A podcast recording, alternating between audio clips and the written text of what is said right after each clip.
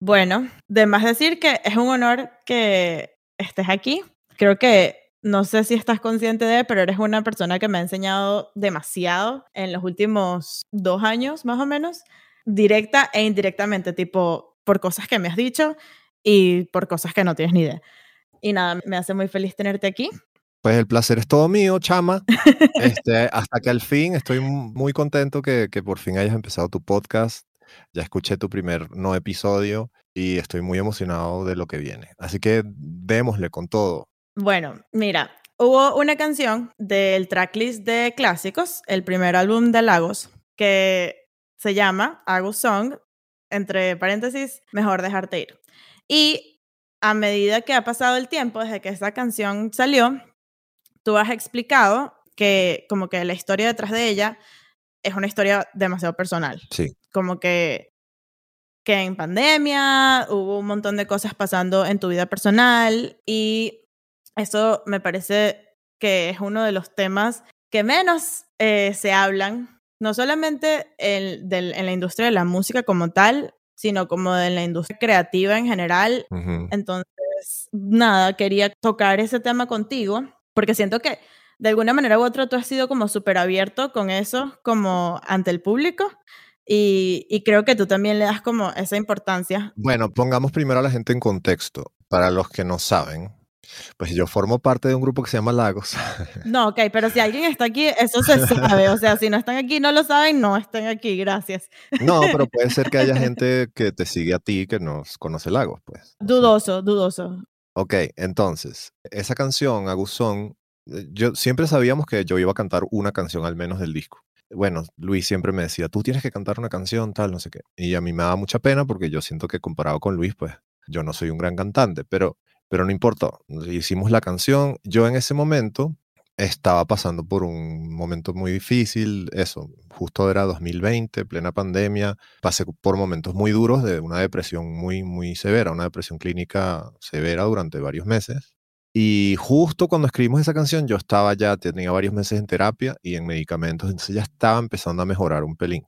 Y, y esa canción fue un poquito catártica porque fue como, como escribirle una canción de despedida a, a la depresión y, a, y, a, y, al trauma, porque una de las cosas que yo hablaba con mi terapeuta es que, que hay que dejar ir los traumas, hay que aprender a, a, no aferrarse, porque a veces los traumas y la depresión se vuelven como parte de, tu identidad. O sea, es como que, ok, esto es parte de quién soy yo, y cuando lo empiezas a superar, sientes que estás como perdiendo una parte de tu esencia. De, de ah, bueno, pero es que yo soy el, el, el, que siempre está triste. Es que yo soy el que, el que siempre está deprimido. Ese soy yo.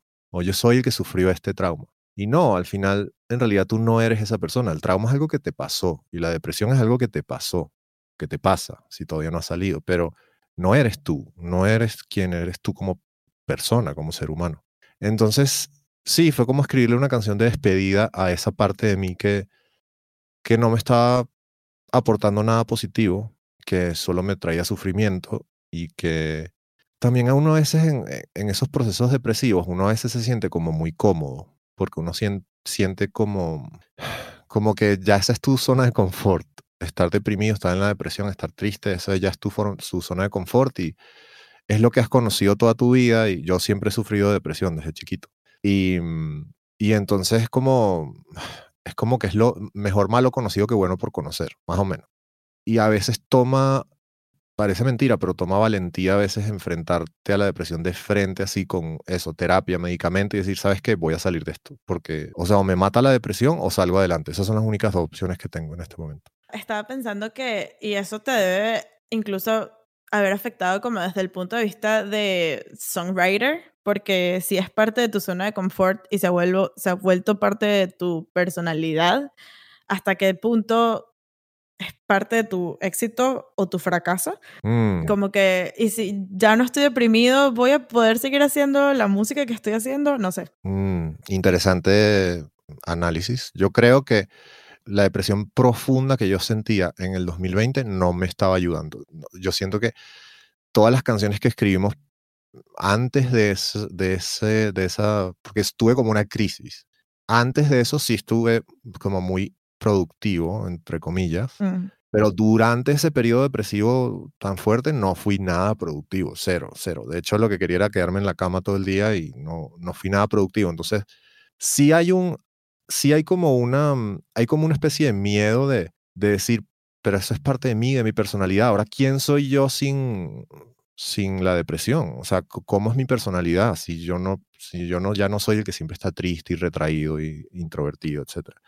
Y de hecho eso lo digo en la canción, en la letra dice, y ya ni sé quién soy si, si tú no estás conmigo, pero supongo que me toca descubrirlo, o sea, no, no me queda otra opción, o es eso o me muero. Ahorita mencionaste una palabra que me parece que tiene tantos significados y que pocas veces realmente le damos el significado más saludable y fue la palabra de la productividad. Te pregunto, viéndolo en comparación, ¿qué significaba para ti la productividad antes y qué representa en tu vida actual? Creo que es lo mismo. La única diferencia es en dónde está ubicada en mi lista de prioridades. O sea, la productividad sigue siendo lo mismo. Para mí ser productivo es escribir canciones y producir música, producir algo entregable, una música que suene y que la gente la pueda escuchar. Eso para mí es ser productivo eh, dentro de mi contexto de mi trabajo. Claro, eso implica muchas cosas. Por ejemplo, implica tener ideas para canciones. Y para tener ideas para canciones, o sea, de títulos o de premisas o de letra, lo que sea, necesitas también vivir, necesitas viajar, necesitas leer un libro, necesitas ver películas, porque si estás todo el día metido en el estudio, pues no te va a salir jamás ninguna idea, porque las únicas ideas que te van a salir es que si, ah, bueno, el, el teclado, la guitarra, porque eso, eso, es lo que ves todo el tiempo.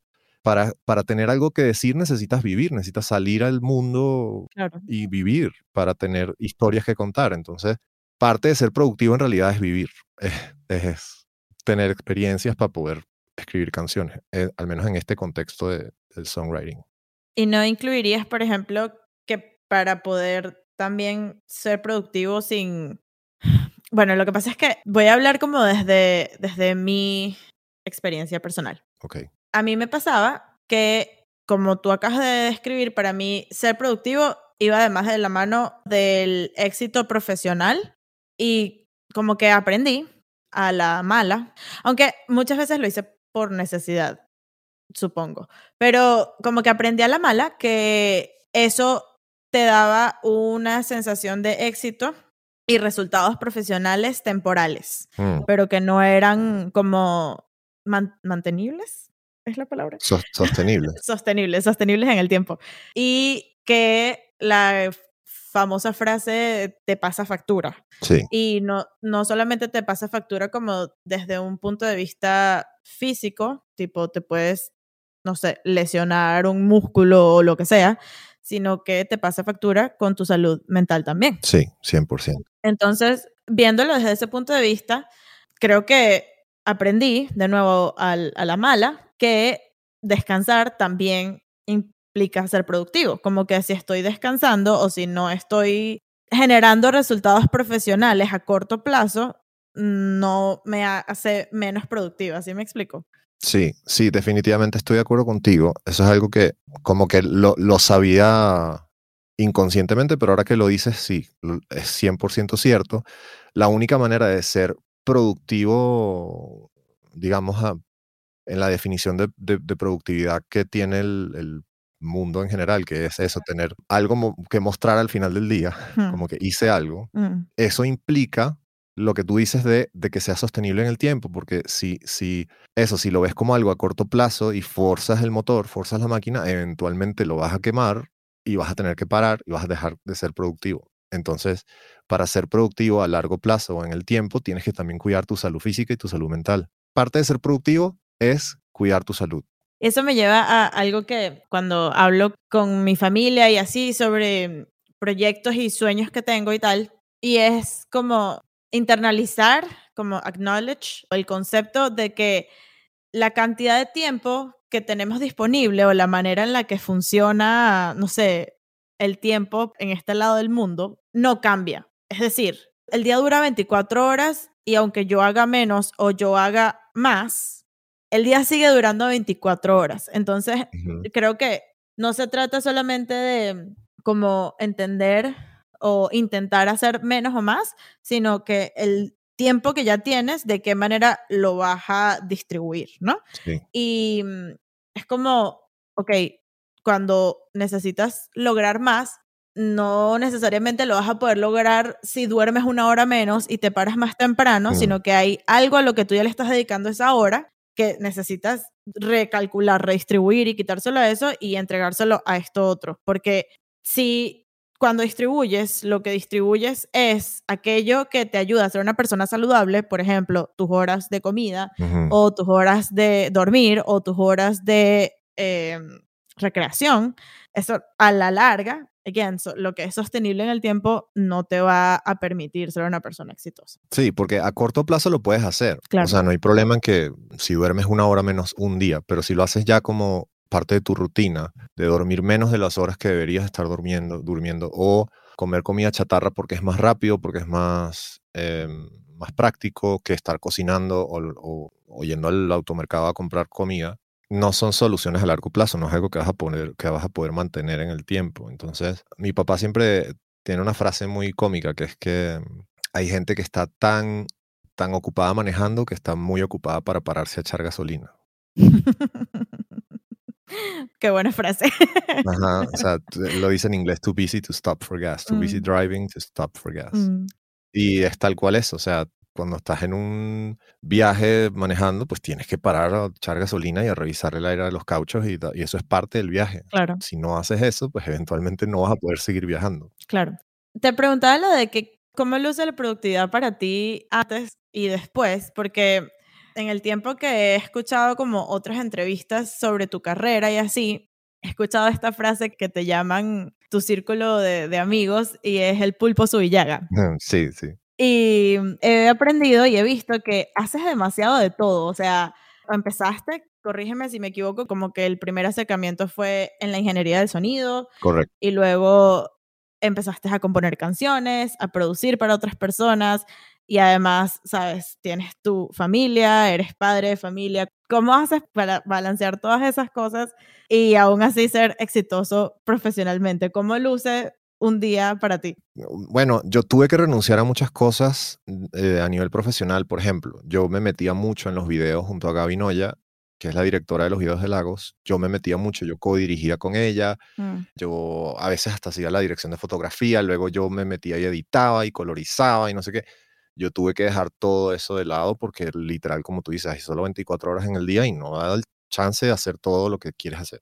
O sea, no se puede, es imposible. Entonces tuve que empezar a delegar mucho. Hoy en día delego casi todo. O sea, por ejemplo, antes yo hacía que si mis impuestos yo solo, yo hacía mis facturas, yo hacía, ahora no, ahora tengo un contador. Sí, mil cosas de ese estilo. O sea, he he empezado a delegar. Entonces, Mm. ah, bueno, antes producíamos, Lagos producía y componía mucho con terceros y para terceros. Ahora ya estamos solo dedicados a Lagos. No estamos haciendo nada que no sea Lagos, mm, básicamente. mm. Y es la única manera de... Sí, porque de algún lugar tienes que recortar y no voy a recortar de las cosas que justo estamos hablando que, que son vitales para mi salud Claro. mental y física. Entonces, a juro hay que recortar del trabajo. Afortunadamente ya estamos en un lugar en donde me puedo permitir ese lujo, porque obviamente es un lujo Claro. poder tomar ese tipo de decisiones y decir que no a gente y, o sea, sí estamos en una posición muy, muy privilegiada. Claro. Pero bueno, un día para mí es, yo me despierto, desayuno, voy al gimnasio un par de horas, luego regreso a mi casa, que si mando emails, tengo llam- videollamadas, whatever, luego almuerzo, luego me vengo al estudio con Luis, trabajamos hasta la noche, como a la hora de la cena, y ya nos vamos cada quien a su casa, cenar, familia. O sea que realmente trabajo como, yo diría que trabajo unas seis horas al día, si no incluyo el gym, porque el gym en realidad es parte del trabajo también. Entonces, pudiera decir que son ocho horas al día, pero, Claro. pero en realidad no las tomamos, sobre todo últimamente nos las estamos tomando con mucha más calma. Ambos, tanto Luis y yo, estamos como muy conscientes de, de eso, que tenemos que proteger mucho nuestros tiempos de ocio, nuestros tiempos de descanso, porque nos hemos dado cuenta que estamos al borde de un burnout muy, muy severo. Mm. Eh, burnout, pues es como, ¿cómo llamarías tú burnout en español? Literalmente te quemas, haces tantas cosas. Es como la frase que, que dice tu papá, es como no, e- si no echas gasolina vas a quemar el motor. Sí. Quizás la, la palabra más cercana sería fatiga. Es como una fatiga crónica que te, al, al menos a, a los músicos nos pasa que muchas veces ese burnout nos crea un bloqueo que no nos permite ser creativos, porque estás tan cansado y tan, Claro. te sientes como, sí, como fatigado, agotado mentalmente y físicamente y no tienes ya capacidad de ser creativo porque tu, tu cuerpo está como en modo supervivencia que quiere comer, dormir y ya, básicamente. Hay algo que, que me llama mucho la atención y es que yo tengo como un, un rencor conmigo misma, porque yo siento que le dediqué demasiados años de mi vida a lo mismo. Y yo veo que tú has hecho como demasiadas cosas, a lo mejor sí más o menos dentro de la misma industria, pero igual áreas muy diferentes. Y a veces uno intenta hacer una y no le alcanza la vida entera para volverse profesional en ella. Bueno, pero ya va. ¿Cuántos años tienes tú? Ok, pero Dime cuántos años tienes. Berro, pero hay gente de mi edad que ha hecho mucho Tienes 20, cuatro. ajá, y yo tengo 40 años. Entonces yo he tenido más tiempo que tú para hacer otras cosas. Solo eso. Es verdad, pero también es verdad que yo creo que hay más allá que eso, no hay solamente el camino recorrido o así, sino como yo creo que hay dos factores que a mí me cuestan.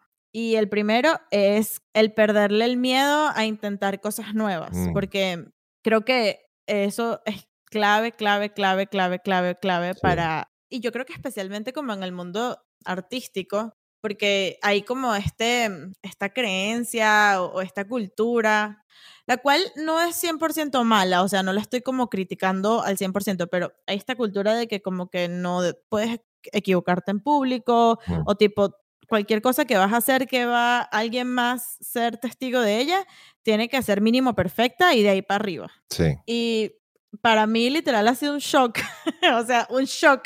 O sea, luego yo lo digo en voz alta y es como, es obvio, ¿no? Pero para mí ha sido un shock entender que si no le pierdes el miedo a equivocarte y a intentar cosas nuevas y a hacer el ridículo y a que otros sean testigos de tus equivocaciones y eres de esas personas que quieren hacer más de una cosa en la vida, o sea, tienes que hacerlo sí o sí. Bueno, para mí, no sé si esto es mi background eh, como ingeniero, pero para mí el fracaso es parte del éxito. O sea, ¿cómo te explico?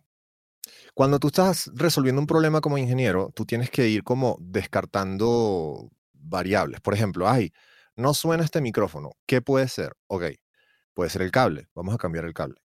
Entonces, cambias el cable, igual no suena. ¿Qué pasa? No era el cable. Eso es un fracaso. En muchos otros ámbitos, las personas pudieran pensar, fracasaste, hiciste algo Claro, y no funcionó. claro. No funcionó a la primera, no era lo que tú pensabas. Y dijiste la palabra clave, a la primera. Ajá. Pero un ingeniero no piensa así, un ingeniero piensa, es, tengo que seguir intentando hasta que lo resuelva. Agotar una lista de, de posibilidades. Y no importa, y no importa cuántas veces fracases, muy entre comillas, cuántas veces fracases o, o- o- o tomes decisiones equivocadas, siempre puedes seguir adelante y seguir intentando hasta que soluciones.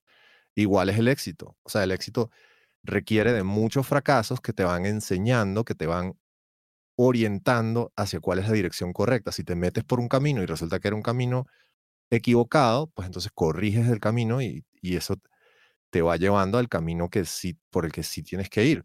Que es difícil fracasar, que es difícil sentir rechazo, obvio, obvio. O sea, ¿quién, o sea, no serías humano si no sientes dolor o sufrimiento cuando te rechazan, cuando te dicen que no, cuando te cierran puertas, cuando, cuando haces algo y fracasas o se te quedó a la mitad o se te acabaron los recursos o Hmm, lo que sea. hmm. Siempre duele, pero ¿qué es preferible? Que te quedes en tu casa y no hagas nada. O sea, esa es la otra opción. La otra opción es, bueno, no me expongo nunca al fracaso y no hago nada. Y mucha gente toma esa decisión. Mucha gente dice, ¿sabes qué?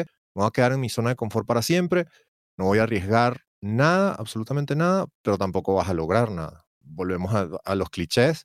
El cliché de quien no arriesga no gana es un cliché demasiado cierto también Mm. tienes que arriesgar, tienes que salir de tu, for- de tu zona de, con- de confort, tienes que sufrir un poquito, tienes que desarrollar una piel gruesa, tienes que... Es parte, es parte del camino, es parte del- de la vida. Y eso no es solo en la música, es en todo. Eso me hace pensar en dos cosas. La primera es, no te salió a la primera y es como a veces nos ponemos esta expectativa de que a la primera nos tiene que salir.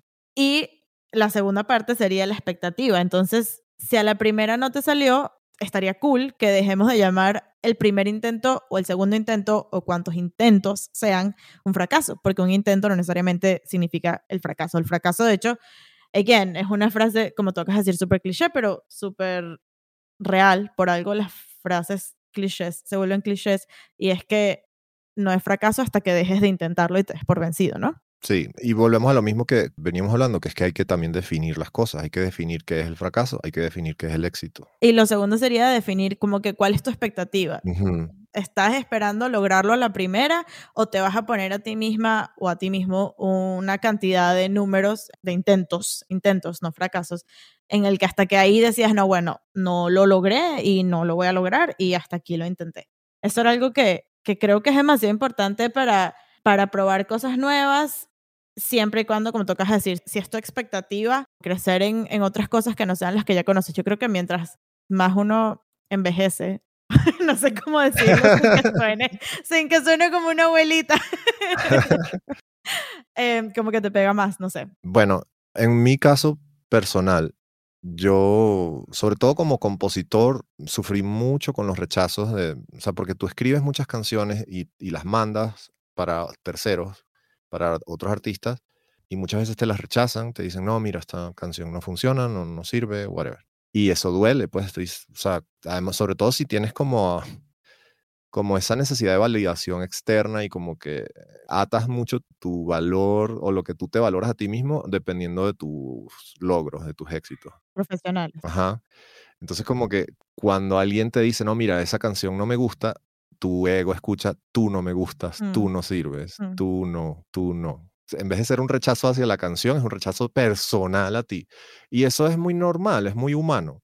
Pero claro, con el tiempo, lo difícil es superar esas pequeñas heartbreaks, como, Ujú. como esas pequeñas Decepciones. decepciones o, sí, o, o sufrimientos por...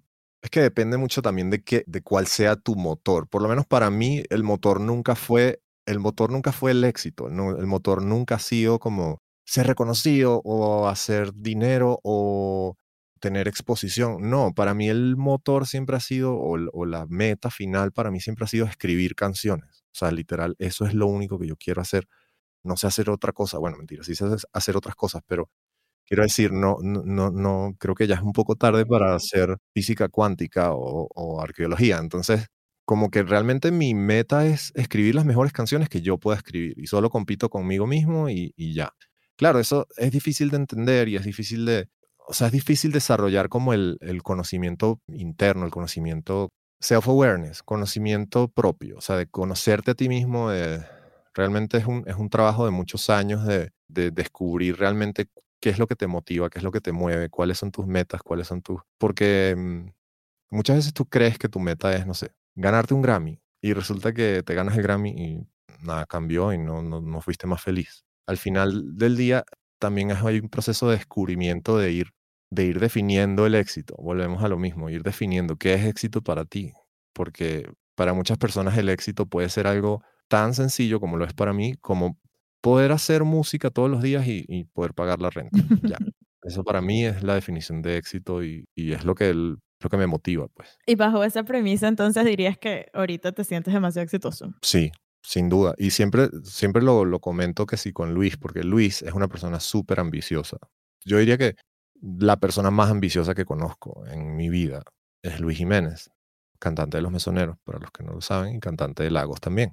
Y Luis es insaciable, o sea, él no hay logro suficientemente grande en su vida como para que él diga, ok, logré algo, o sea, llegué a un lugar aceptable. No, Mm. es, es, infinito, o sea, para él sus metas son infinitas, infinitas literalmente. Entonces siempre hablo con él y le digo, a veces hay que parar, mirar para atrás y darte cuenta de todo el camino que has recorrido, todas las cosas que has logrado y, se, y, y siempre desde un lugar de gratitud, de agradecimiento por, por todas las cosas bonitas y buenas que tienes. Independientemente de que tengas más metas, no quiere decir que te vas a conformar, no quiere decir que vas a abandonar tus sueños más locos y más grandes, no. Pero la idea es buscar la manera de disfrutar el proceso donde sea que estés en esa escalera del, del, famoso éxito. O sea, sea que estés en tu primer escalón, o sea que estés en el escalón 2578 o en el escalón de un millón, porque al final esa escalera no se acaba, es infinita, literal infinita. O sea, Bad Bunny todavía tiene cosas que quiere lograr. Bad Bunny no está en su casa y que, ah, ya lo logré todo, ya pasé el juego, ya gané, ya no hay nada que quiera hacer. Si alguien te preguntara, ¿cuáles dirías que son como tus criterios para setear y definir las metas tuyas o de alguien más? Bueno, sí, solo puedo hablar de mí y de cómo lo hago yo, y es la, la recomendación que yo le daría a todos. Y es que las metas las definas siempre en base a cosas que dependan de ti. Es decir, Wow. ¡Qué difícil! sí, es decir, tu meta no puede ser ganar un Grammy. Tu meta tiene que ser, voy a hacer un disco, sacarlo a la calle y luego lo voy a inscribir en los Grammys. Ya, hasta ahí llega mi meta. Bueno, o sea, o voy a, y después voy a hablar con toda la gente que conozco que está inscrito en los Grammys para que voten por mí. Ya, hasta ahí llega. O sea, tu meta no puede ser ganar un Grammy, porque hay gente que nunca ganó Grammy. O sea, los Beatles nunca ganaron un Grammy. Hay mucha gente que ni siquiera ha estado nominada y gente, o sea, artistas enormes. De hecho, hay una lista por ahí en internet de gente que no ha estado nominada nunca. Y mm, te sorprenderías, pues. Y esa gente, ¿eso quiere decir que no fueron exitosos? No. A veces un Grammy no es ni siquiera sinónimo de éxito. Hay mucha gente que ha ganado Grammy que, por favor, no quiero decir nombres, pero yo creo que ustedes saben a quién me refiero. Gente que ha ganado Grammys que es como, really, de verdad, cómo esta persona tiene un Grammy. Pero bueno, Estoy pensando que puede tener que ver como con el valor que le damos, bueno, en este caso a una premiación como los Grammys, que lo tiene, pero en qué medida lo tiene y para qué lo tiene. Y como en general, ¿no? Again, caemos en el paso uno, que sería definir qué es un fracaso para ti, cuáles son tus expectativas, cuántos intentos te vas a dar y qué es el éxito. Porque creo que eso es algo, algo que sobre todo además, en, por ejemplo, por ejemplo, en el mundo, en el mundo del que yo vengo, que es el mundo de las orquestas, el éxito era audicionar y quedar en una gran orquesta con un- uno de los primeros puestos de las primeras sillas para tener un buen sueldo, girar no sé cuántas veces al año y tocar solista y ya. Y tipo, todos los que no lograban eso, los que no les quedaba otra opción, y estoy haciendo comillas con mis manos, no les quedaba otra opción sino eh, ser profesores, eh, quieren dar clases, formar una academia o ser maestros acompañantes, dedicarse a demasiadas otras áreas que tiene la música que van más allá de ser la cara del frente de un proyecto en este caso una orquesta o en el caso de una banda, hay demasiadas más cosas que no solamente son como necesarias para que de hecho existan las personas que están de frente, sino que además son excesivamente interesantes, gratificantes y todavía en el 2022, gracias a Dios, cada vez menos, pero todavía estamos como que con estas cosas que le ponen a los caballos en los ojos y como que no vemos para los lados y no sé si me explico. Sí, eso pasa mucho en, en toda la industria del entretenimiento. O sea, eso le pasa mucho a la gente que quiere ser ac- actor o, ac- o actriz y no piensa en la posibilidad de ser productor, director, guionista. O sea, hay muchísimas otras cosas que hacer que no es ser el protagonista de la película. Igual pasa en la música, que todo el mundo quiere ser cantante y todo el mundo quiere ser el frontman de una banda y todo el mundo quiere ser... Pero también puedes ser AR dentro de una disquera o puedes trabajar en marketing, marketing musical o, o puedes ser periodista musical o puede ser, o sea, creo que también llega un punto de la vida en donde tienes que poder como recalibrar eso, tus expectativas, recalibrar tus metas y eso no, no tiene nada de malo porque al final todas esas otras profesiones son demasiado necesarias también. No todo el mundo puede ser Cristiano Ronaldo metiendo el gol. O sea, alguien tiene que cuidar la portería, alguien tiene que estar en la defensa, alguien tiene que estar en el medio campo. No todo el mundo puede ser la cara de eso, en la música o en, o en- o en cualquier ámbito, porque, o sea, todos queremos como ese reconocimiento y ese, como esa, sí, esa validación externa. Y en realidad suena quizás un poco hipócrita viniendo de mi parte, porque yo soy parte de una banda y sí soy como figura pública, pues. Pero durante muchos años no lo fui. Durante muchos años solo fui compositor y productor. Y de hecho, esta nueva etapa como de artista ha sido un proceso de aprendizaje. He tenido que aprender cómo ser artista, cómo posar para una foto, cómo dar una entrevista, cómo verte bien en un video, cómo vestirte, cómo, cómo hacer un show en vivo. Porque, o sea, no es lo mismo estar en un estudio produciendo y componiendo que estar en una tarima y dar un show y ser un entertainer. ¿Tú crees que eso tenga que ver más con que es, o sea, eh, mi, mi pregunta viene de que cuando hubo como todo el boom de los youtubers, no de que los youtubers Mm. existían, porque existen desde hace mucho tiempo, sino de que cuando se empezó a ver que podías vivir de eso, que podía ser tu profesión, que eso te podía pagar las cuentas, como que todos los niños empezaron a querer ser youtubers y, Sí. y hoy en día además es TikTok y como que ser Sí. influencer y creador de contenido es la carrera que o la profesión que todos los niños quieren hacer. Sí. ¿Tú crees que eso tiene que ver con la exposición? O sea, si lo ponemos desde el punto de vista de la música, en las orquestas, todos quieren ser el primer clarinete o el concertino porque es lo que ven, porque están expuestos a eso y no están expuestos al resto. Y en las bandas todos quieren ser el guitarrista o el lead singer porque es lo que ven. O, o sea, ¿qué, ¿qué crees tú? ¿Cuál es tu opinión? Yo creo que sí se ha vuelto quizás más prevalente. Lo que pasa es que no te puedo hablar como de otras épocas, pero sí te puedo decir que en esta época, hoy en día, sí se ha vuelto muy prevalente que los niños y los adolescentes quieran ser figuras públicas, quieran ser TikTokers, influencers, modelos, actores, actrices, tal. Y sí siento que obviamente esas redes, YouTube, Instagram, TikTok, sí han quizás, ¿cómo se dice? Dado las Em, condiciones para. Ujú, como ha, ha como agravado el, bueno, no sé si es un problema, pero sí lo, lo ha, lo ha acrecentado de alguna manera porque lo ha democratizado mucho. O sea, tú lo único que necesitas es un teléfono inteligente y, y ya. Entonces, como que está muy accesible. Vale, pero eso significaría que antes del Internet no era así. Que no era como que antes del Internet o de la accesibilidad que tenemos hoy en día a participar activamente del Internet, las personas no querían ser el frontman o los niños creciendo no querían ser lo que más veían. Yo creo que sí, pero yo siento que había un momento en donde te chocabas con la realidad. Por ejemplo, yo crecí queriendo ser astronauta cuando tenía 5 o 6 años, 7 años, porque obviamente yo crecí justo después de la, de la famosa carrera espacial de, de, de- de las conquistas del espacio de la NASA, etcétera. Entonces, y durante la época del shuttle y tal, entonces para mí era fascinante todo ese mundo. Pero luego entonces te enterabas, cuando ya tenía un poquito más de edad, que la mayoría de los, de los astronautas eran pilotos de guerra de Estados Unidos y que yo no era piloto de guerra de Estados Unidos porque yo vivía en Venezuela y yo, o sea, no iba a ser piloto de guerra, lo siento. Hoy en día es diferente, hoy en día los astronautas son que sí, científicos, maestras, o sea, hay mucha gente que... Pero en ese momento, como que mira, este, lo siento, los astronautas están en otro lado, tú no vas a, no vas a tener acceso a ese camino.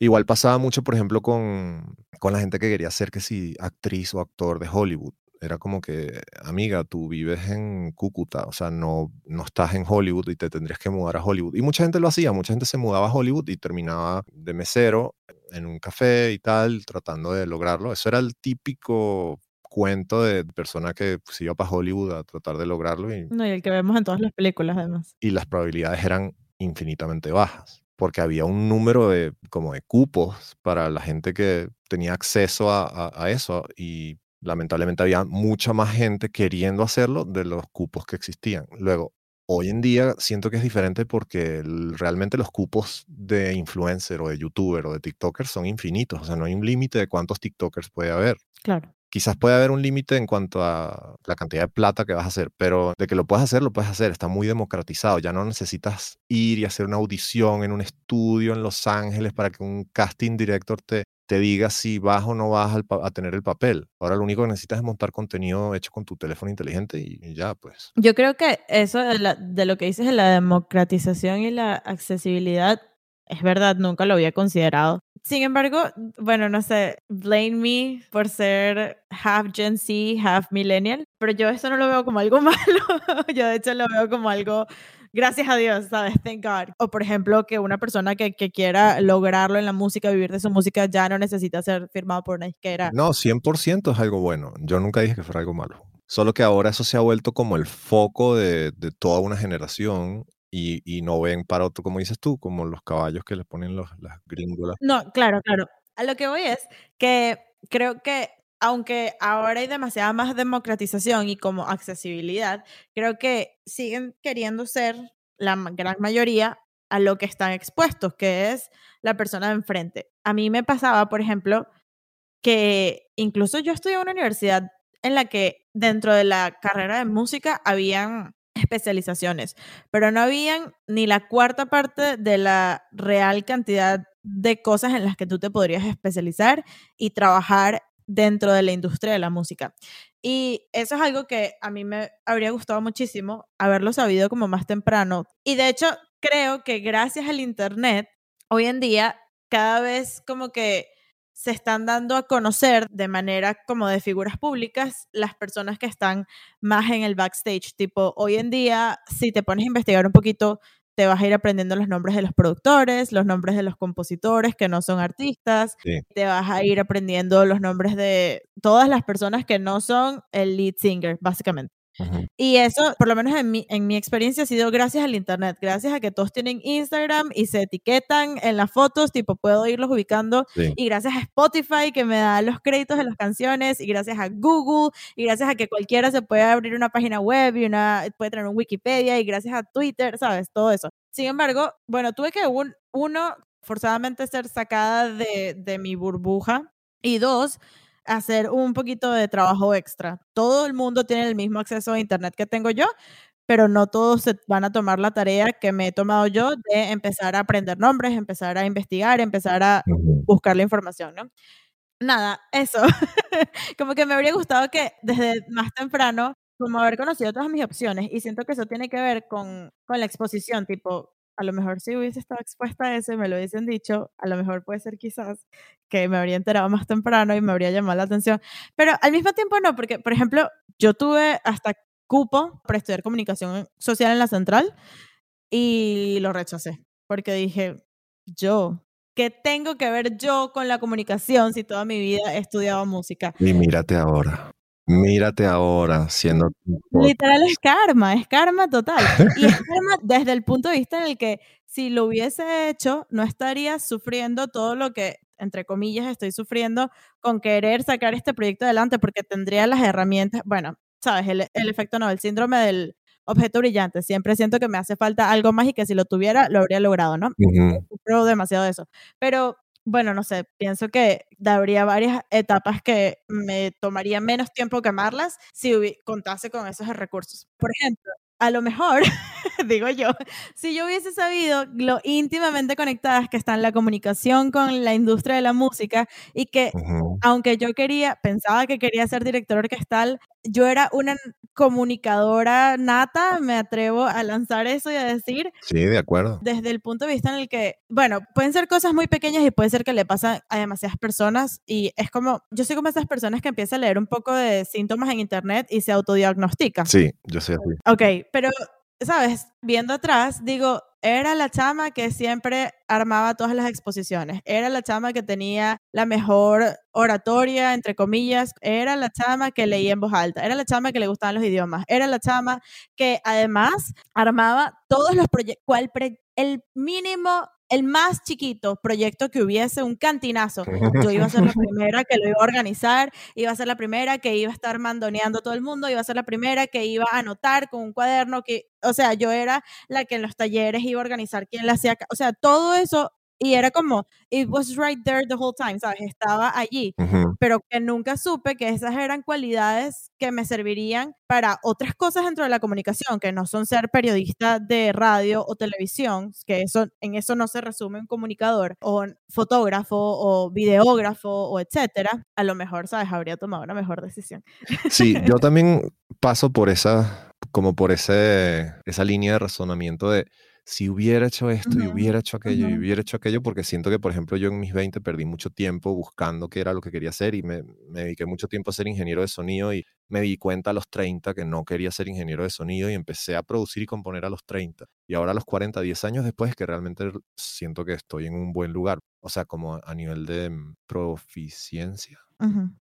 Sé lo que quieres decir en inglés, pero no en español. Proficiency, sí, eh, como de solvencia profesional, eh, como de ser solvente, ser... ¿Eficiente? Capaz, capaz, tener las capacidades, sí. Ok.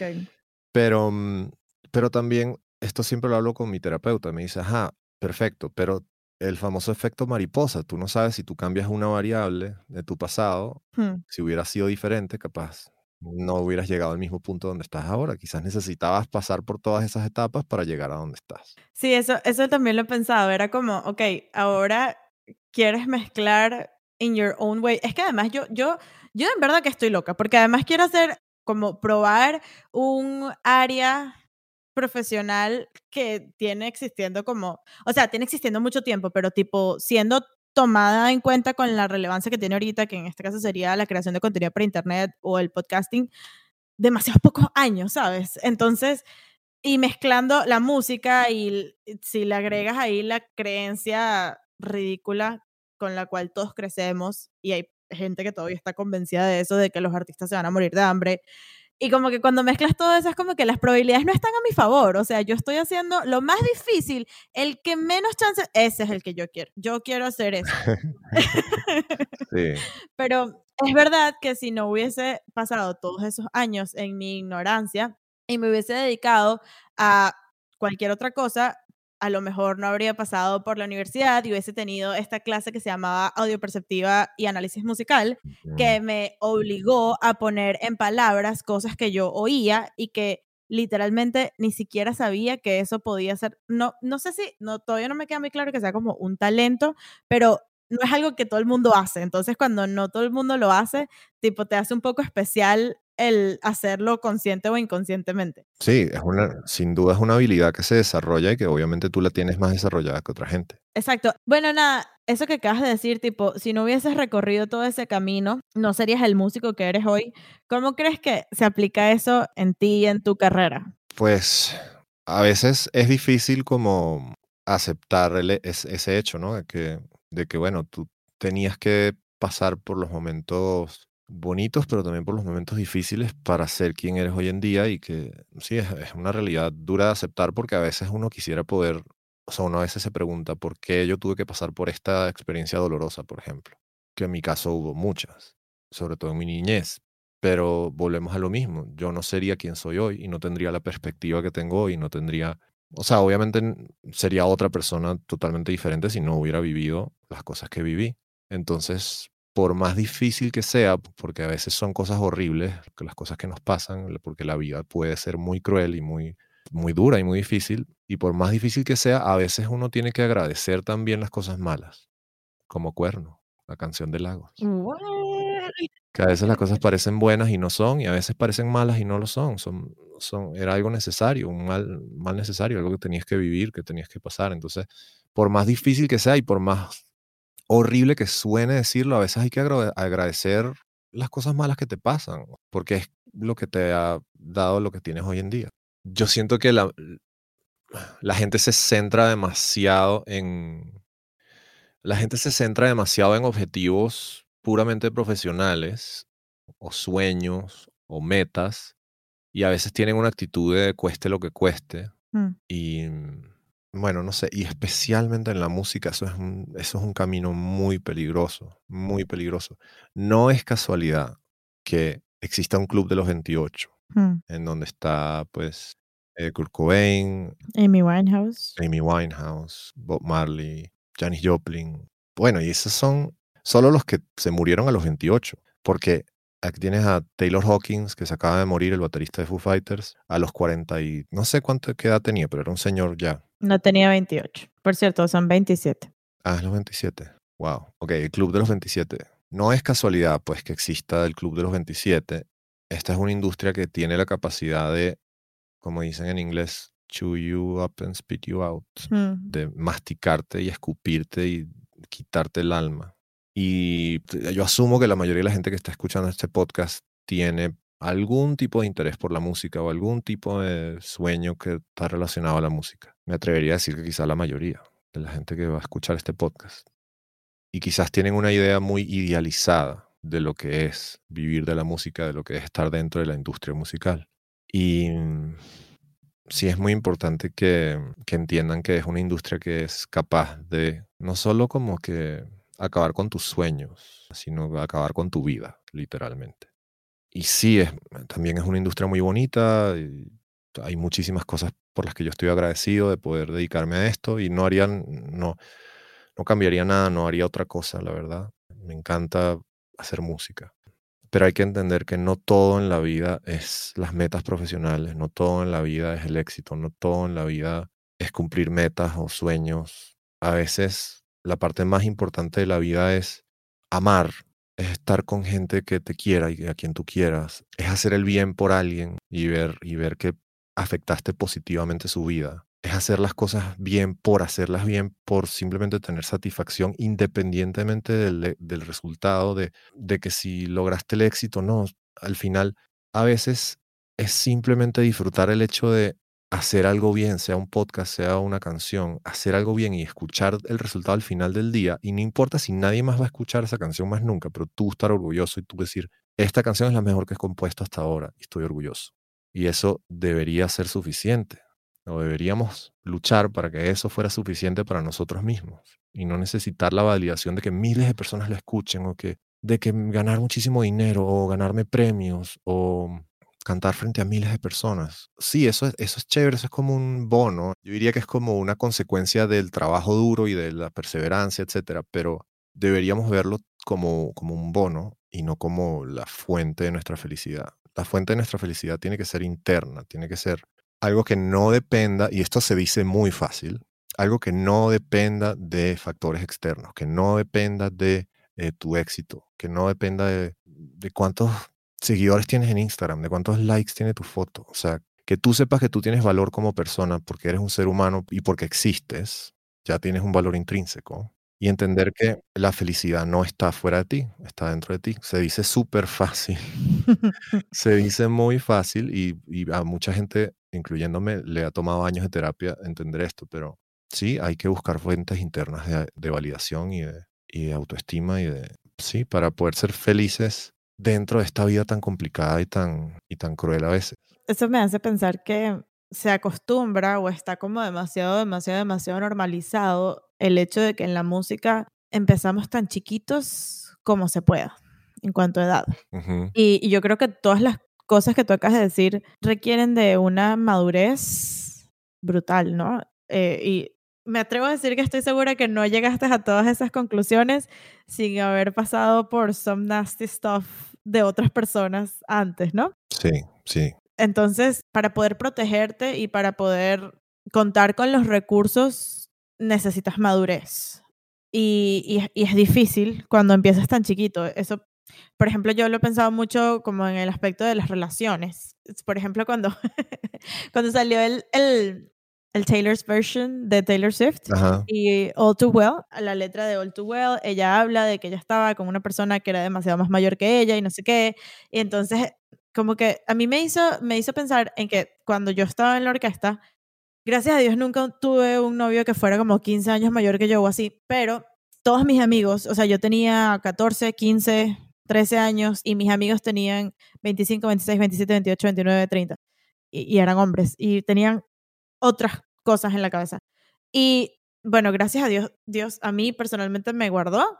Sin embargo, hay, hay muchas otras personas que tuvieron experiencias demasiado diferentes a las mías, pero a veces como que me cuestiono y digo como, Dios mío, me pudo haber pasado tantas cosas a las que estuve expuesta y si me, hubiese, si me hubiese pasado, yo no habría tenido las herramientas para defenderme. Entonces, todo esto lo digo porque he pensado que, o sea, cuando lo pongo como en comparación, hay muchas otras carreras, por no decir casi todas, exceptuando los atletas y exceptuando casi todo lo que vaya en el, en el mundo del, entretenimiento, no le aplica el, el, mínimo de edad para empezar, para empezar con una vida profesional, porque tú puedes empezar, bueno, no busco de ninguna manera ofender a nadie y creo que vivimos en un mundo en el que es necesario decir esto, pero tú puedes empezar a vender chicha a los 12 años y, y, y, eres un profesional vendiendo chicha desde los 12 años, pero no es lo común, tipo, si tú vas a estudiar administración, si tú vas a estudiar medicina, si tú vas a estudiar cualquier carrera, lo más probable es que empieces después de que terminaste la universidad o después de que te graduaste del bachillerato y no sé qué. Y no es el caso de la, de la música, no es el caso de, del mundo del entretenimiento, de los atletas, en el que tienen, tenemos 11, 12, 10, 9, 8, 15 años y somos profesionales, tipo, ganamos un sueldo, lidiamos con, con problemas de, de, gente adulta, de, de, de, la profesión como tal. Y, o sea, yo, yo siento que eso te afecta tanto cuando tú luego creces y te das cuenta de como todas las cosas de las que te privaste eh, sin ni siquiera saberlo, a las que tú mismo no te diste la oportunidad de, si hubieses querido como experimentar otras disciplinas, etcétera, y eso te puede como afectar hasta en, tu salud mental porque le dedicaste tantas horas a una sola cosa que no te dio tiempo de desarrollar habilidades sociales, em, etcétera, etcétera, ¿no? Y no sé, siempre me, me he como cuestionado el por qué no hay un límite Mm, no un límite, no, un mínimo de edad para empezar a ser músico, por ejemplo. Bueno, no es casualidad tampoco que, que tantos niños, actores, actrices, músicos hayan tenido problemas más adelante en sus vidas. O sea, Lindsay Lohan, Britney Spears, Justin Bieber, Shawn Mendes, este, Michael Jackson, Macaulay Culkin, todos esos niños que empezaron muy chiquitos sufrieron mucho después en su, en su adultez temprana y tuvieron que sobreponerse a, una serie de, cosas que, muy poca gente realmente vive. O sea, eso no es una niñez normal y no debería ser considerada una niñez normal que un niño desde tan pequeña tenga tanta responsabilidad y tanto... Sí, que un niño trabaje de esa manera y que tenga tantas responsabilidades. Y ojo, no me refiero solo a la industria de entretenimiento, también me refiero a los niños que venden chicles y rosas en la calle. O sea, un niño debería estar en la escuela, un niño debería estar en el parque, porque esa es la manera como su cerebro se va a desarrollar mm. pues más óptimamente. Y, mm, o sea, los, los, niños que trabajen en la industria del entretenimiento sí deberían tener una ley que los proteja, que tenga unos límites muy, muy claros de cuántas horas puede trabajar un niño, de, de qué pasa con el dinero que ese niño hace. Y eso es algo que quería decir eh, cuando estabas hablando de la industria y de mm, cómo estar conscientes. A veces nos ponemos en un, como en un papel de, no, es que no puedes criticar.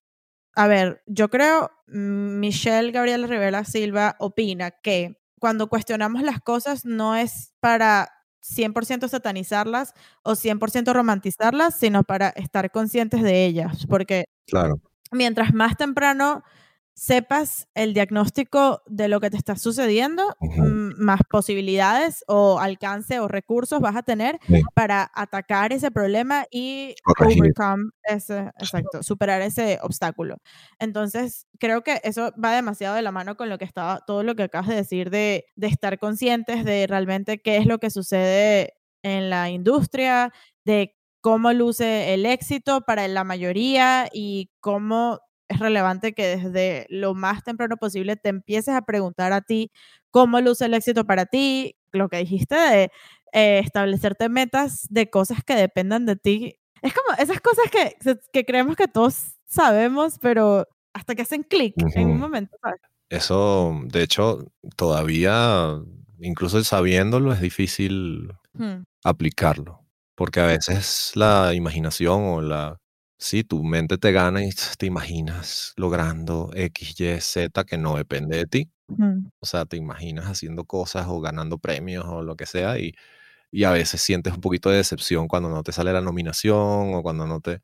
Mm. Y entonces, bueno, es una lucha constante. Eso no quiere decir que, ah, ya una vez que eres iluminado y que entiendes que, entiendes que las cosas tienen que depender de ti, ah, ya, bueno, listo, se, se solucionó el problema. No, al final los seres humanos somos muy complejos y de hecho hay una cosa muy curiosa, que es que el, famoso efecto placebo, que es que te tomas una pastillita de azúcar y te sientes mejor, funciona incluso cuando sabes que es un placebo. Incluso cuando te dicen, mira, esto es un placebo, esto no te va a hacer nada. O sea, la mente, a veces funciona de manera muy rara. Eso, que te digan que una pastilla no tiene nada y que con todo eso te ayude con un dolor de cabeza o con simplemente por el efecto placebo, igual Igual pasa que incluso sabiendo que debes poner metas que dependan de ti, porque si no, estás como que you're setting up yourself up for disappointment y, dolor y sufrimiento. Igual tu cerebro quiere imaginar todas esas cosas que no dependen de ti, porque es lindo, puedes imaginar las cosas que quieres y las cosas que te imaginas, sí, te visualizas todas las cosas que quieres y tal. Pero es importante siempre como ok, date tiempo de visualizar, de imaginar, de, fantasear, pero regresa a la tierra y, y di, ok, eso no depende de mí. Si llega, chévere, y si no, también. Lo que depende de mí es esto, y eso es lo que yo voy a hacer. Y es lo que tú estás haciendo ahorita con el podcast, por ejemplo. Que es como que, ¿qué es lo que tú puedes hacer con, con el podcast? Hacerlo, eso es todo lo que tú puedes hacer. Ahora, ya de ahí a que se vuelva el podcast número uno del mundo, ya eso no depende tanto de ti. Eso depende de otros muchos factores. Tú lo único que puedes hacer es concentrarte en las cosas en las que puedes controlar. Tú puedes agarrar y escribirle a gente y decirle, ay, ¿quieres participar en mi podcast? Y agarrar un micrófono y grabarlo y montarlo. Eso lo puedes hacer. Mm. Y eso es lo que estás haciendo. Y por eso me parece que, mm, que esta conversación es tan importante porque además tú justo estás en un momento de transición, de como un punto de inflexión, de, de un cambio en tu vida. Estás empezando un nuevo proyecto, estás, bueno, que tiene ya muchos meses en gestación, pero, pero este es el momento en que realmente lo estás llevando a cabo. Mm. O sea, es como que ya es una realidad. Salió tu primer episodio, no primer episodio y ya es una realidad, o sea, ya existe Drama Ismael Cardio en Spotify y antes no existía. Y eso es algo que tú pudiste controlar y que tú llevaste a cabo y que eso tiene un valor infinito. ¿Tiene más valor eso? O sea, tiene un valor intrínseco a pesar de que no tengas resultados. No sé si me explico. Claro. A pesar de que nadie nunca escuche tu podcast, tú tienes que estar demasiado orgullosa de que hiciste, de que llevaste a cabo las cosas. El mundo es de la gente que hace cosas la gente que se arriesga, de la gente que, o sea, porque tú te arriesgas a, a- a que te rompan el corazón, te arriesgas a, a que no sucedan cosas buenas con el podcast, te arriesgas a que te pongan malos comentarios que, ah, tu podcast es una porquería.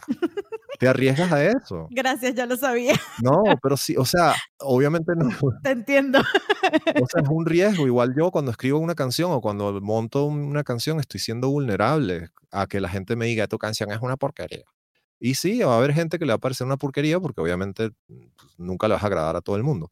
Pero el mundo es de los valientes, de los que se atreven, de los que hacen. Y por eso te, felicito por este podcast, por este esfuerzo que estás haciendo, porque he visto cómo en estos últimos meses has ido como definiendo esta idea, depurándola y llevándola a cabo. Y, y sé que ha sido un esfuerzo monumental porque tienes otras mil cosas que hacer y que esto lo has, lo has hecho con las uñas literalmente. Y estoy muy orgulloso de ti, muy orgulloso de dónde estás ahorita y a dónde vas, independientemente del resultado. Es demasiado loco porque, ¿sabes?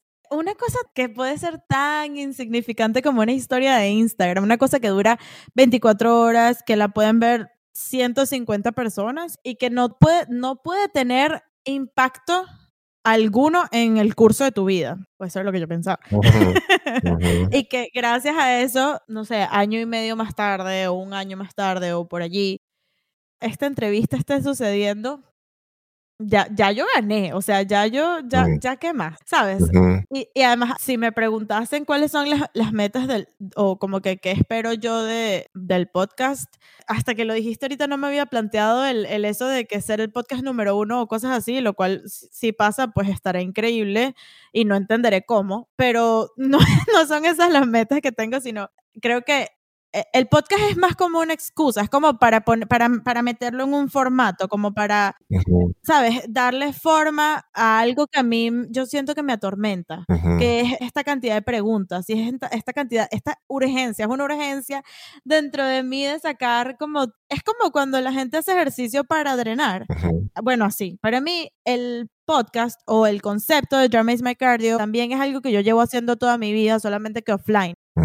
Para mí es casi como algo que yo hago porque ya no puedo más no hacerlo, porque ya no, ya no puedo más Ajá. no puedo más seguir así, no puedo, y es una de las cosas con las que más he tenido que luchar, porque está esta mitad de mí que me dice, no puedo seguir esperando, tengo una urgencia de que el mundo conozca y tal, y esta otra, este, el otro diablito que me dice, vale, ok, muy chévere, pero tú no sabes hacer eso. Mm, Y qué pena. Mm. Y te vas a exponer frente a los demás de esa manera. mm, Tú vienes de una orquesta, o sea, ¿qué haces con tu vida?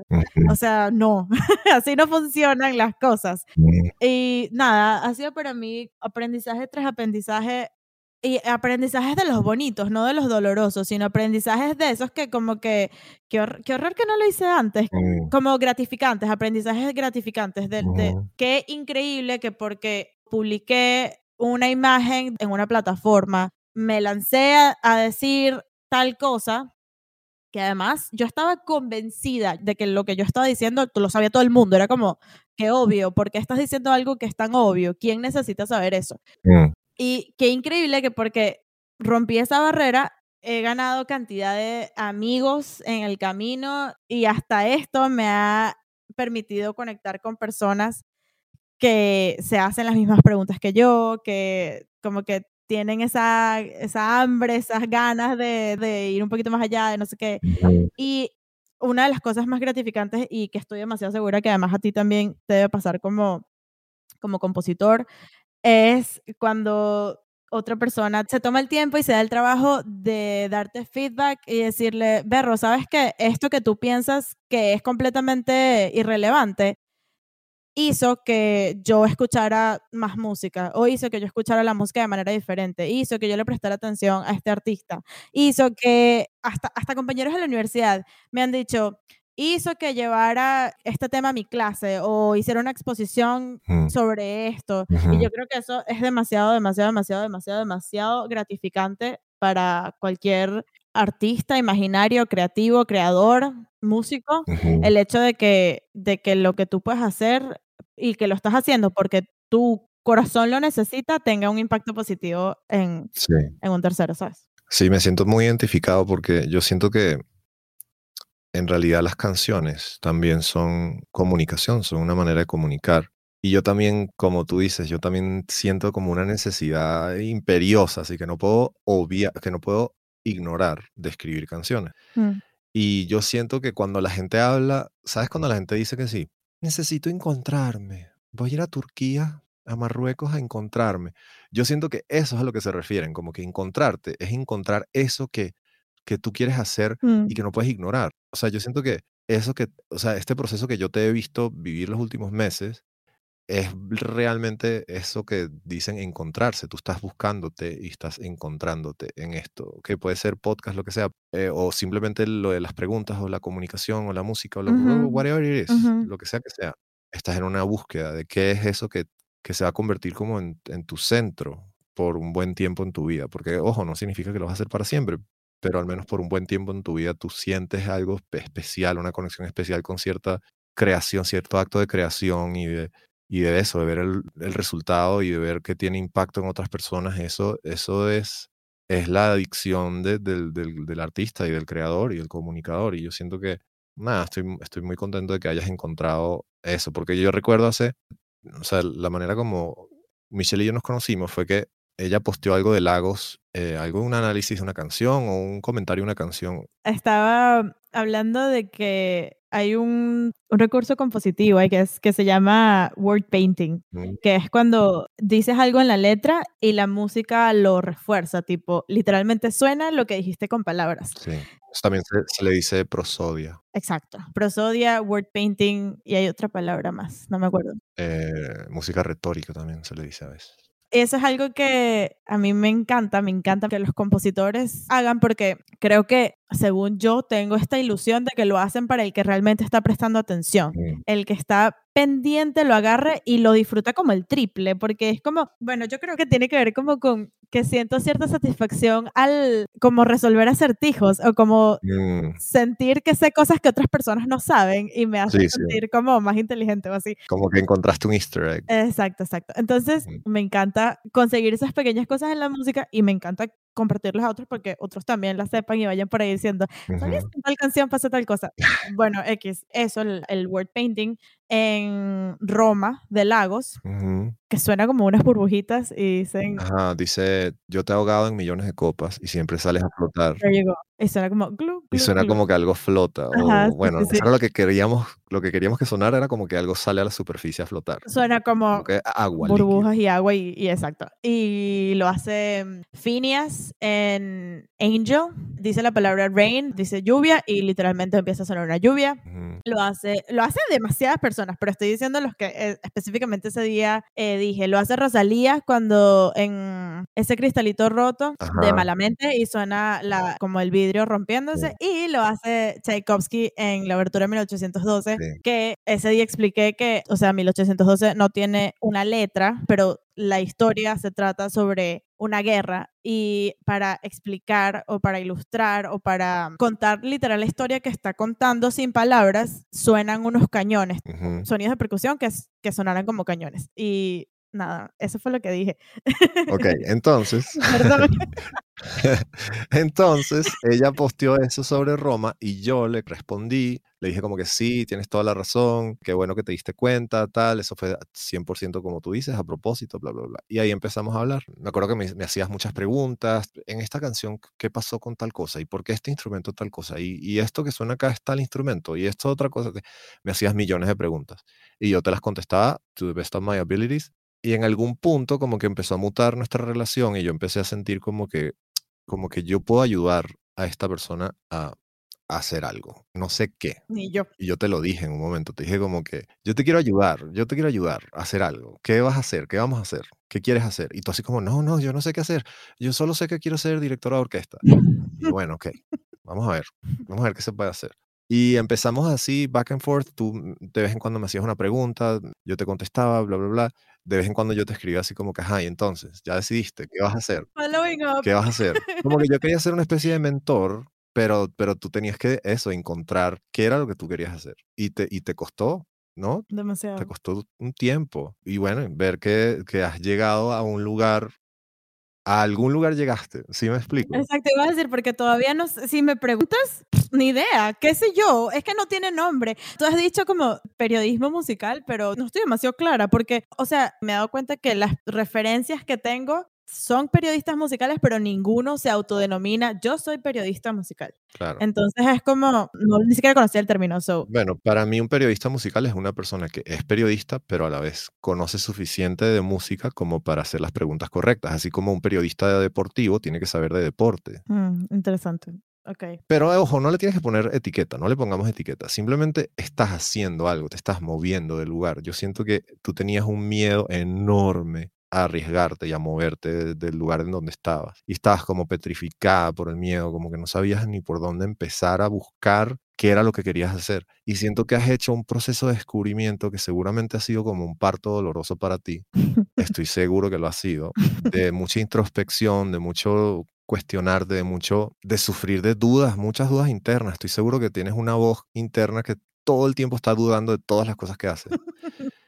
Y has podido sobrepasar todo eso para realmente poner manos a la obra y llevar a cabo este proyecto. Entonces yo siento que tú eres un ejemplo increíble de, lo que la gente debería estar haciendo. Todo el mundo, en, no solo en la música, en cualquier cosa, en cualquier ámbito, es lo que tú has hecho, es ese proceso de descubrimiento, es ese proceso de lucha contra tu duda interna, es ese proceso de dar un paso adelante a veces sin saber si vas a pisar tierra firme o, o barro o, o un vacío. Y sí, estoy muy orgulloso de ti. Eso es todo lo que tengo que decir.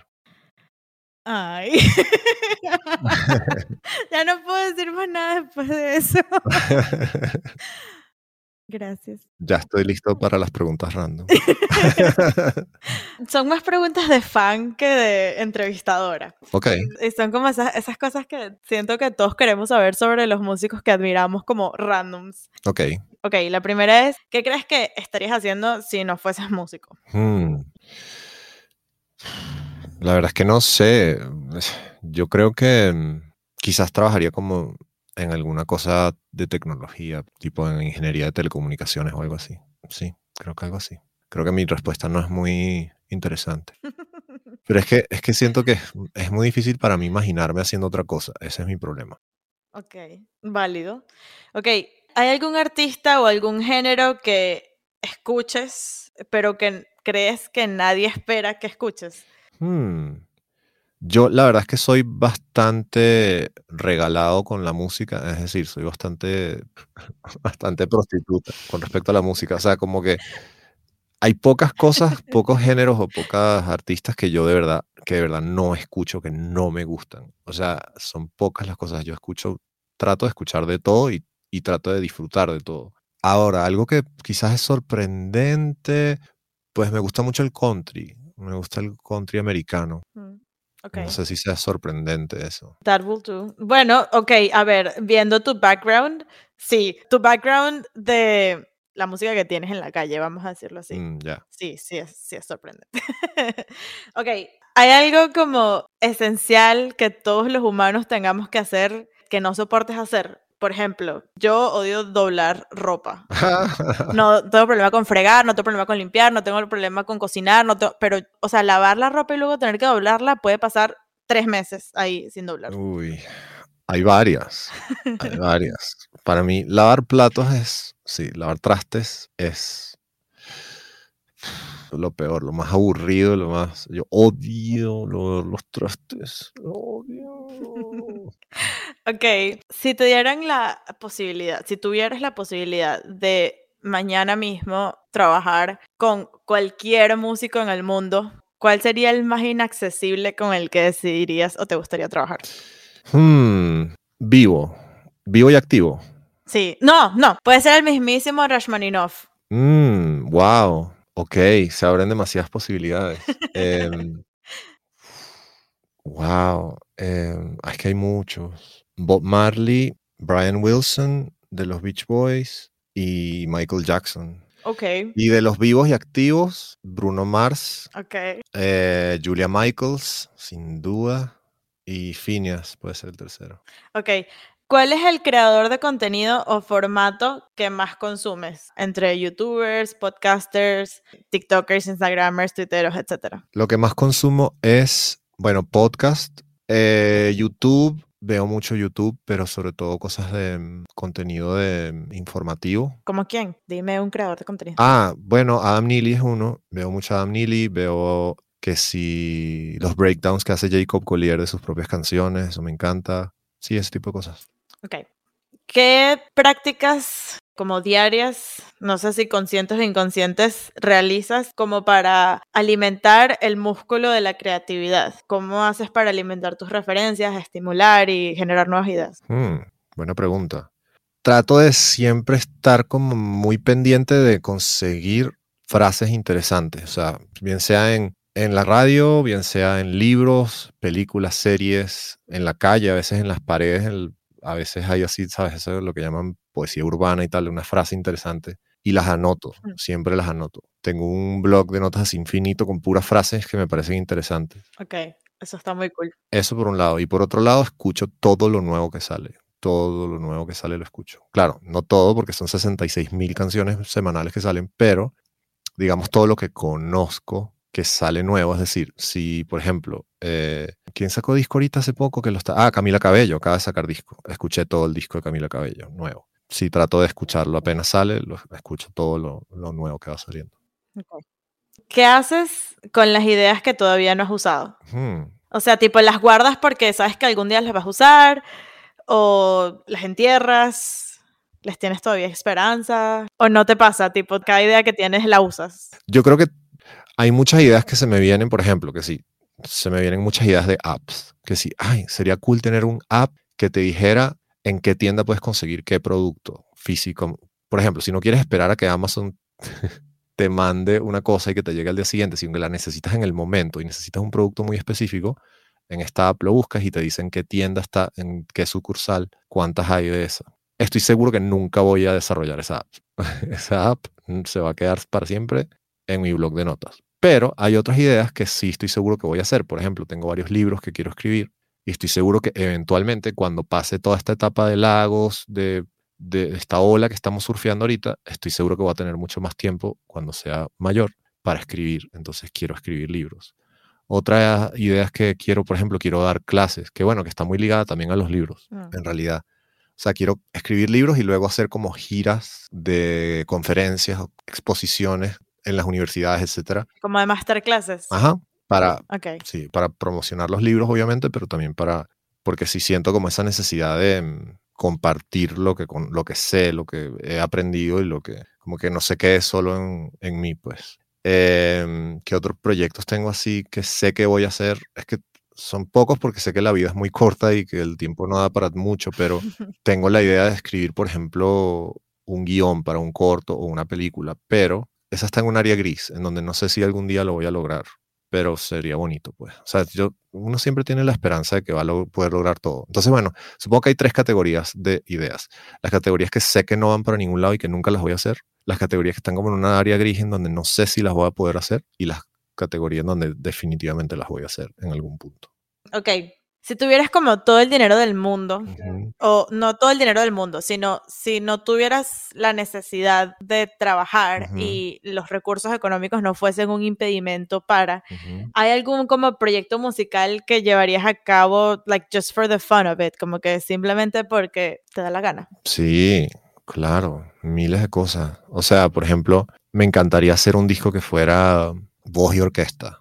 No sé si mi voz, pero voz y orquesta, de repente con artistas invitados, o sea, tipo como lo ha hecho Tony Bennett o como lo ha hecho, como lo hizo Sinatra en una época también, que era como con muchos artistas invitados y era, no sé si de repente canciones escritas por mí o más bien como clásicos del Great American Songbook, así, ¿sabes? Pero con una orquesta y, y contratar así un, un orquestador increíble y no sé, esa experiencia de, de estar ahí en el estudio grabando, que si en Abbey Road, en el, en el, en- en el estudio 1 de Abbey Road, así, grabar una orquesta con un cantante en vivo, eso es como un sueño que tengo. Eso está demasiado cool.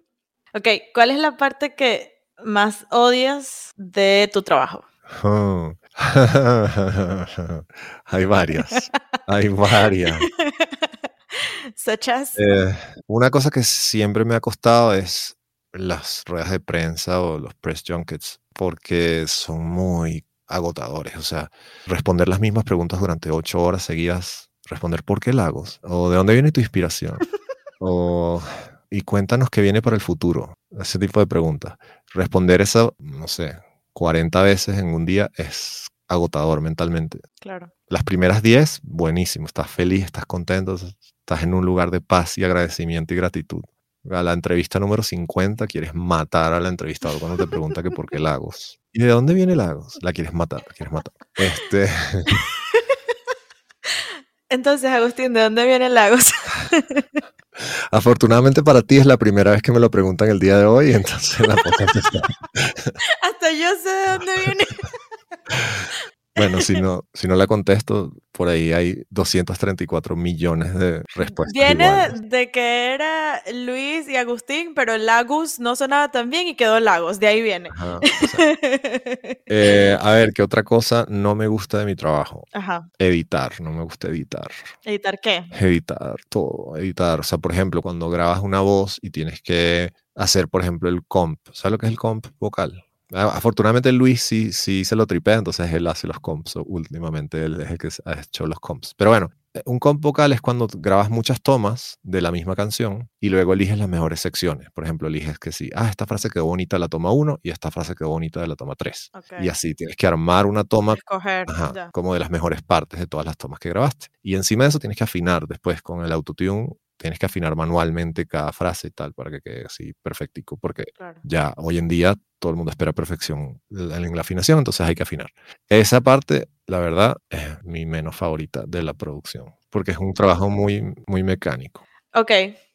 ¿Cuál es una capacidad que has desarrollado o una característica de tu personalidad que estás confident, que te sientes seguro, que te ha ayudado a llegar a donde estás ahorita, pero que no tiene nada que ver con la música? Un ejemplo sería, no sé, ser autodidacta, Mm. tener inteligencia emocional, saber otro idioma, ser buen vendedor, ser organizado. ¿Cuál podrías decir? Hmm, Yo creo que, yo creo que mi capacidad de conseguir información en Google, creo que esa es una, eso es una habilidad que todo el mundo debería desarrollar, porque hay mucha gente que, que floja y como que le da fastidio, entonces de repente si, si se te tranca un programa o si, o si no sabes hacer algo, prefieres contratar a un profesional y ya. Y yo soy muy de, de hacerlo yo mismo porque soy, tengo muy poca paciencia como para esperar que un profesional venga y lo resuelva, entonces he aprendido muchísimo solo, sí, de ap- aprender a cómo buscar información en Google. O sea,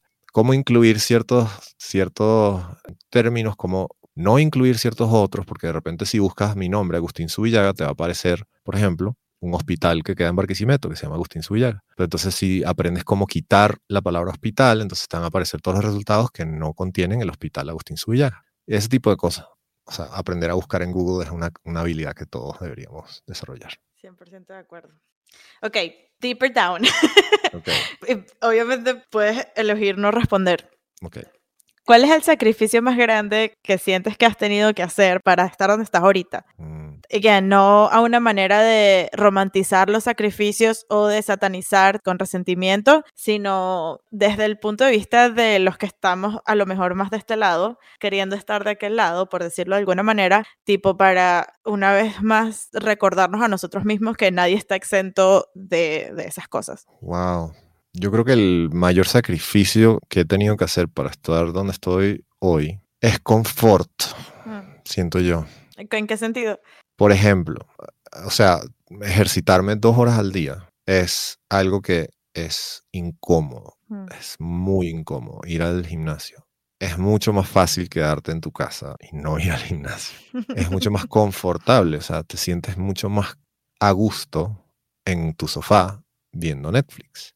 Pero pararte, ponerte la ropa de ir al gimnasio, ir al gimnasio, pagar, Encima hay que y pagar. hacer, ajá, y hacer el ejercicio todos los días requiere incomodidad, estar incómodo. Y eso es un ejemplo, pero, pero sí, o sea, no sé, por decirte algo, em, estar eso, ocho horas o diez horas frente a un, a un micrófono y, y contestar preguntas es incómodo. Es una experiencia bien incómoda. Que te digan que no y que te rechacen tus ideas o te rechacen tus canciones es incómodo. Y a pesar de esa incomodidad, seguir y volver a hacerlo y volver a hacerlo y volver a hacerlo es lo que, sí, o sea, he sacrificado eso, comodidad y confort. Y me he puesto en, en situaciones muy incómodas, muy desagradables para estar donde estoy hoy. A nivel profesional, siento que eso es lo que más he sacrificado. Ahora, a nivel personal, tiempo con mi familia, obviamente. Es lo más duro, eh, tener que estar viajando tanto y no poder estar con mi familia más. Eso también es algo que es inevitable en esta, en esta carrera, pues. Ok. ¿Qué piensas de la palabra comercial? Mm, pues siento que hay que definir qué quiere decir. Eh, para mí comercial significa algo que puede ser beneficioso o que puede interesar a muchas personas. Algo que puede llenar una necesidad en la población y que a cambio de llenar esa necesidad tú obtienes un beneficio. O sea, una transacción. Ajá. ¿Y qué piensas de la forma en la que muchas personas la utilizan con una connotación negativa? como sobre todo con respecto a la música, ¿no? Como de hablar de música comercial como algo que no tiene tanto valor como la música artística. Exactamente. Pues yo respeto la opinión de todos. Yo no voy a decir que la gente que no le gusta la música comercial está equivocada. Eh, yo también disfruto de mucha música que no es comercial.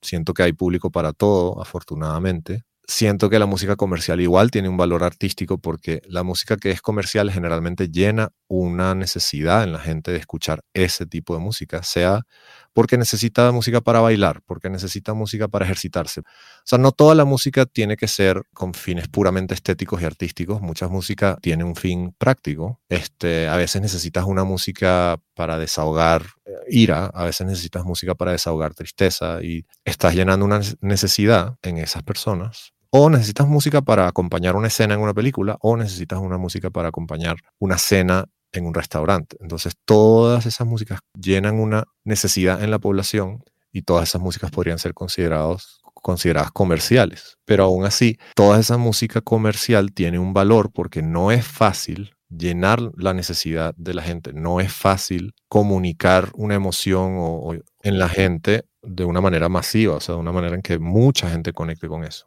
No es fácil, es un reto y, y a veces tienes como más limitaciones y, más reglas que, a las que tienes que adaptarte o atenerte que, que si tuvieras libertad total de un lienzo en blanco de, de decir voy a hacer música por hacer música y por arte y, y no, mm, sabes, no tengo ningún objetivo en mente, simplemente voy a hacer música por hacer música.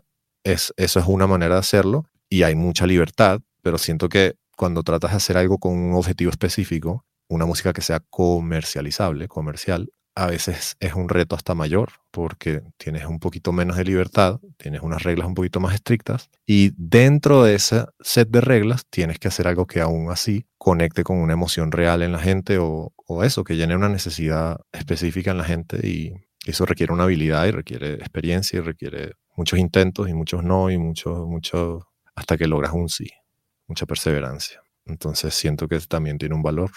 Indeed. No podría estar más de acuerdo. Me quedan dos. Ok. ¿Cuál es una palabra que te gustaría usar en una canción y todavía no has utilizado? Ay, es que tengo un chiste interno con Luis, que, que yo, yo soy una persona que a veces usa un léxico muy enredado y a veces quiero usar palabras muy enredadas y él siempre es así como, no, no vamos a usar hipoxia en una canción.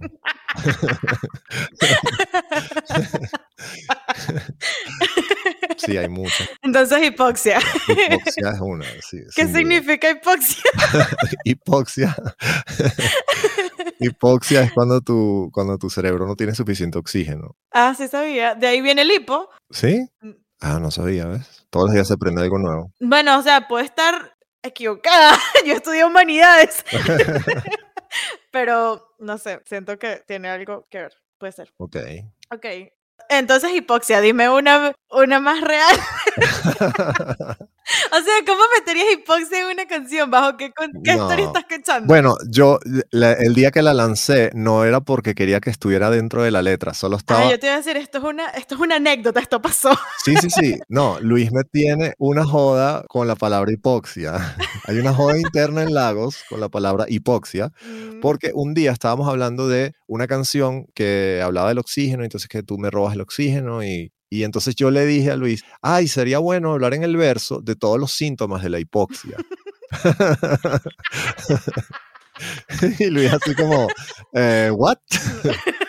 y bueno, o sea, todos los síntomas de, la hipoxia. Pero no era que la quería meter, ojo, no era que la quería meter en la letra la palabra hipoxia literal, solo los síntomas de que tu cerebro no le llegue suficiente oxígeno, que es que te mareas, empiezas a alucinar, no sé qué. Entonces era como hacer una metáfora del amor con la hipoxia. Qué heavy. La última pregunta es la más lame de todas. Okay. ¿Cuál es el objeto más ridículamente costoso que te gustaría comprarte que no piensas que vale lo que cuesta, pero que igual lo pagarías? Wow. Ah. Probablemente algo de memoria, memorabilia de, de, John Lennon o algo así, como que un dibujo, una caricatura de John Lennon que seguramente en un, en un auction pagas 6 millones de dólares por un dibujito así. Por... Lol. Ok. So, algo nostálgico que tenga un valor sentimental 100%. Ok, interesante. Ok, well, that's about it. ya no tengo más preguntas intensas. Bueno, fue un placer. No puedo creer que ya se acabó, se me pasó rápido. What? No. Llevamos que dos horas. Dos horas y, y más. Dos horas plus. Ah, pero se me pasó rápido. Thank you, lo tomaré como un cumplido. Bueno, eh, gracias por prestarme tu tiempo, no solamente hoy, sino vez que tengo una pregunta que no puedo conseguirle la respuesta en Google, y por tener paciencia hoy con mi falta de experiencia como entrevistadora. De verdad, aprecio demasiado, demasiado, demasiado todo lo que haces, no solamente como hacia mí, Michelle, y hacia mi bebé proyecto que todavía está intentando averiguar qué es, sino como artista hacia el público como creador, como productor, como songwriter, como todo lo que, lo que has hecho, porque gracias a tu trabajo he podido conectar con muchas otras personas que piensan lo mismo y es, es, como muy valioso esas relaciones que he hecho, así que incluso de alguna manera hasta eso puedo decir que, que te lo agradezco pues a ti y a Luis, pero ahorita no estoy hablando con Luis. nada, eso, gracias. Pues de nada, de nada, no, el placer es todo mío. Además que uno siempre tiene, o sea, cuando uno hace cosas por los demás, uno siempre obtiene un beneficio. Entonces, también yo estoy siendo egoísta al ayudarte, porque yo obtengo un beneficio, yo obtengo felicidad al ayudar. Entonces, pues es my win. Win-win. Espero verte pronto otra vez en otro episodio para que podamos seguir ranteando sobre otras cosas. Yes. Sí, tenemos que hablar de muchos temas. Hay muchos temas pendientes yes. todavía.